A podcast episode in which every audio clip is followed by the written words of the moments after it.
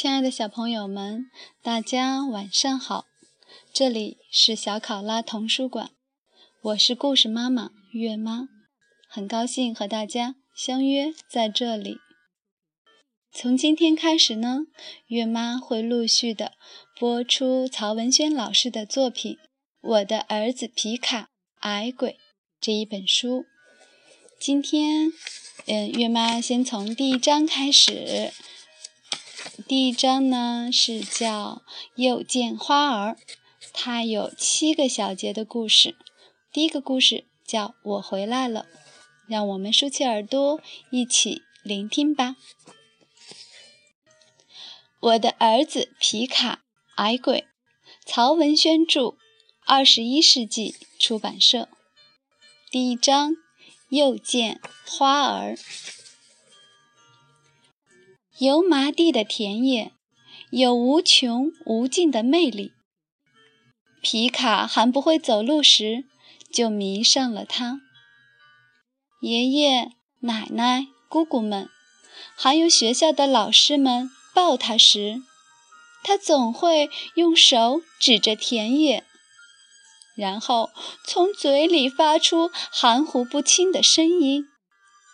大人们总是马上明白他的意思。他要到田野上去。我回来了。一放暑假，皮卡回到了油麻地。皮卡离开油麻地之后，只在上学读书前的那个夏天回过一次。不是皮卡不想回，皮卡总在心里想着回油麻地。造成他长时间未能回油麻地的原因是，爸爸妈妈总觉得他们欠油麻地亲人们的太多太多。现在报答他们的最好方式，就是在寒暑假期间。请他们到北京来好好玩一趟。这些年，爸爸的版税一年比一年多，买了大房子，也有了很好的接待条件。爷爷奶奶、姑姑、姑父们呢，也想借看皮达皮卡的机会，顺便到北京旅行一趟。平时来吧，皮达和皮卡都上学，就不要说一起出去玩了，连待在一起的时间都很少。爸爸妈妈又忙得不可开交。如果是在寒暑假里，就能让皮达和皮卡陪着老家的人一起玩，这样既不耽误自己的工作，也让孩子们有了一个。报答爷爷奶奶们的机会，因此这些年都是老家那边的人来北京看皮达和皮卡，而不是皮达和皮卡回油麻地看他们。几年下来，老家那边的人差不多都来北京玩过一趟了。爷爷奶奶、三姑四姑甚至都来玩过好几趟了。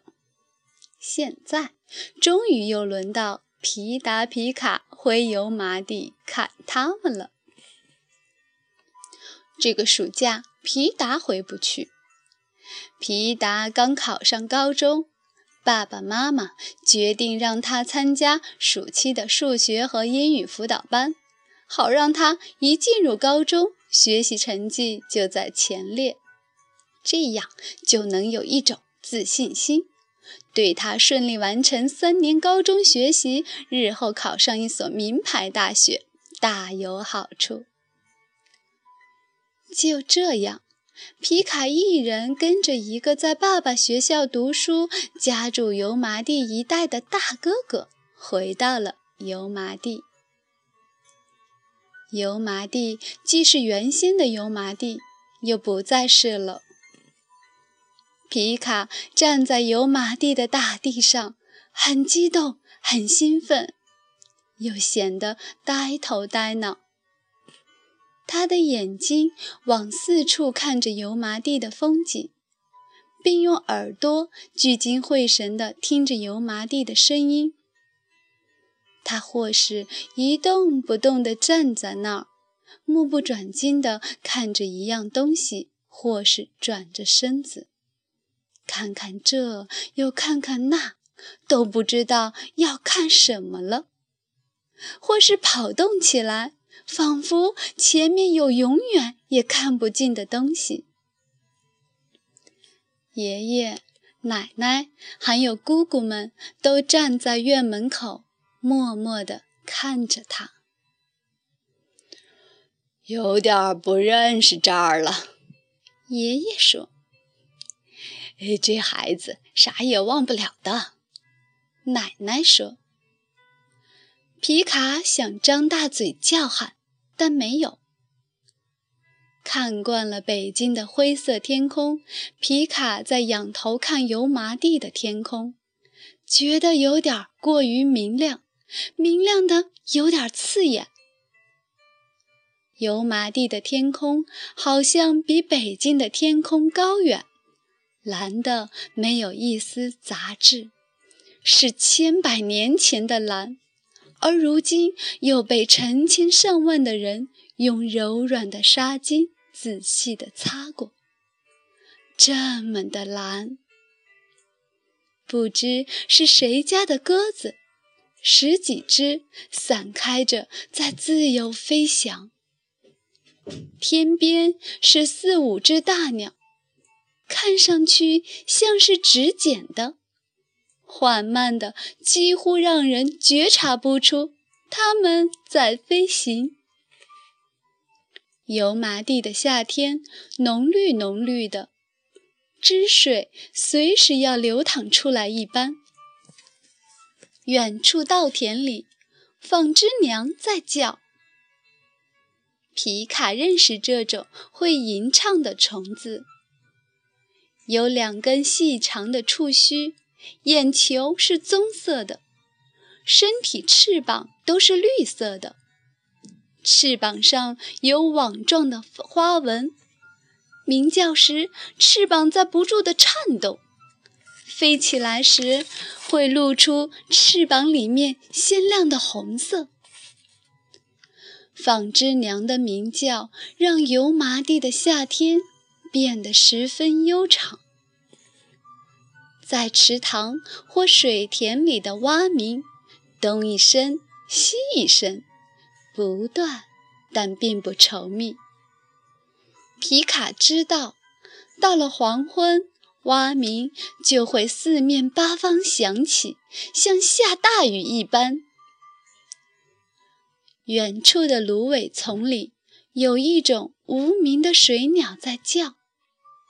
皮卡熟悉这种鸟鸣，它的声音显得有点哀怨，甚至诡秘。人们总是能听到它们的鸣叫，但却很难发现。它们的身影，它们的颜色与泥土的颜色是一样的。走到它跟前，也不一定能发现它。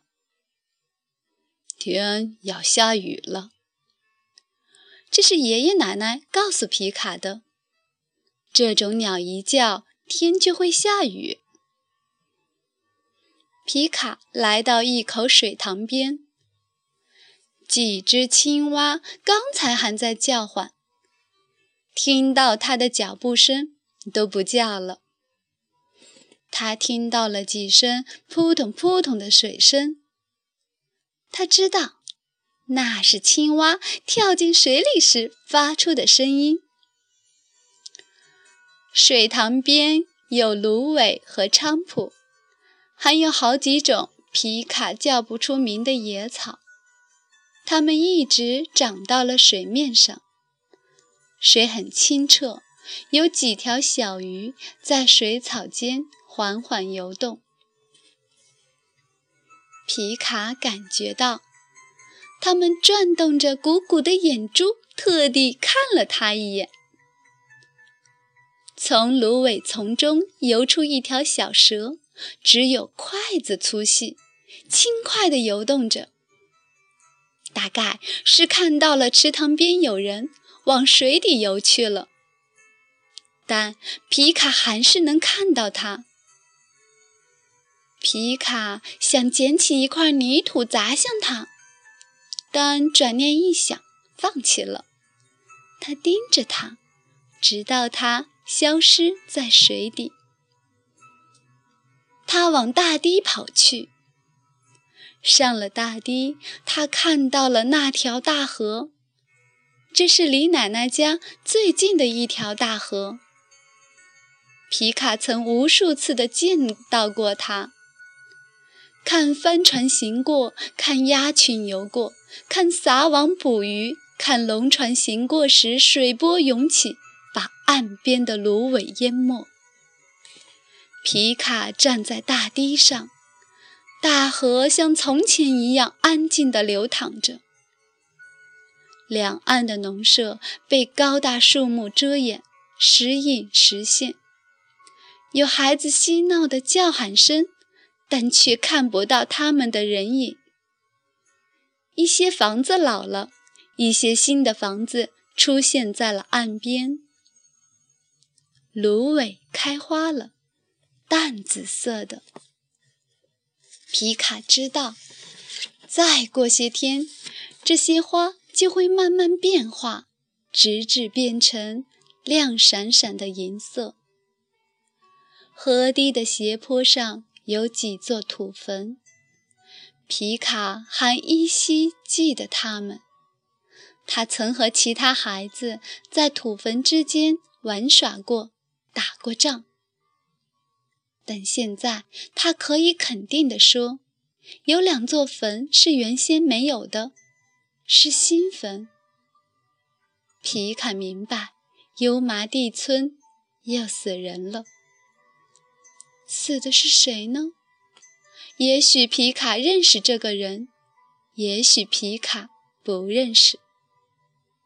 皮卡心里有点难过。最后，皮卡去了油麻地村。村子还是那个村子，一、二、三、四，好几条巷子。深深的，但皮卡觉得它有点陌生。村子好像有点老了，还有点冷清。一座座老屋子在夏天的阳光下沉默着。一条黄狗在村巷里慢吞吞地走了过来。皮卡好像认识它，它。是一个叫青虎的孩子家的。皮卡离开油麻地时，它是一条年轻的狗，跳起来一溜烟儿，叫声吼吼的，眼中发出冷冷的、不怀好意的光芒，让人不免有点怕。黄狗的毛很乱，很干，像秋后的枯草。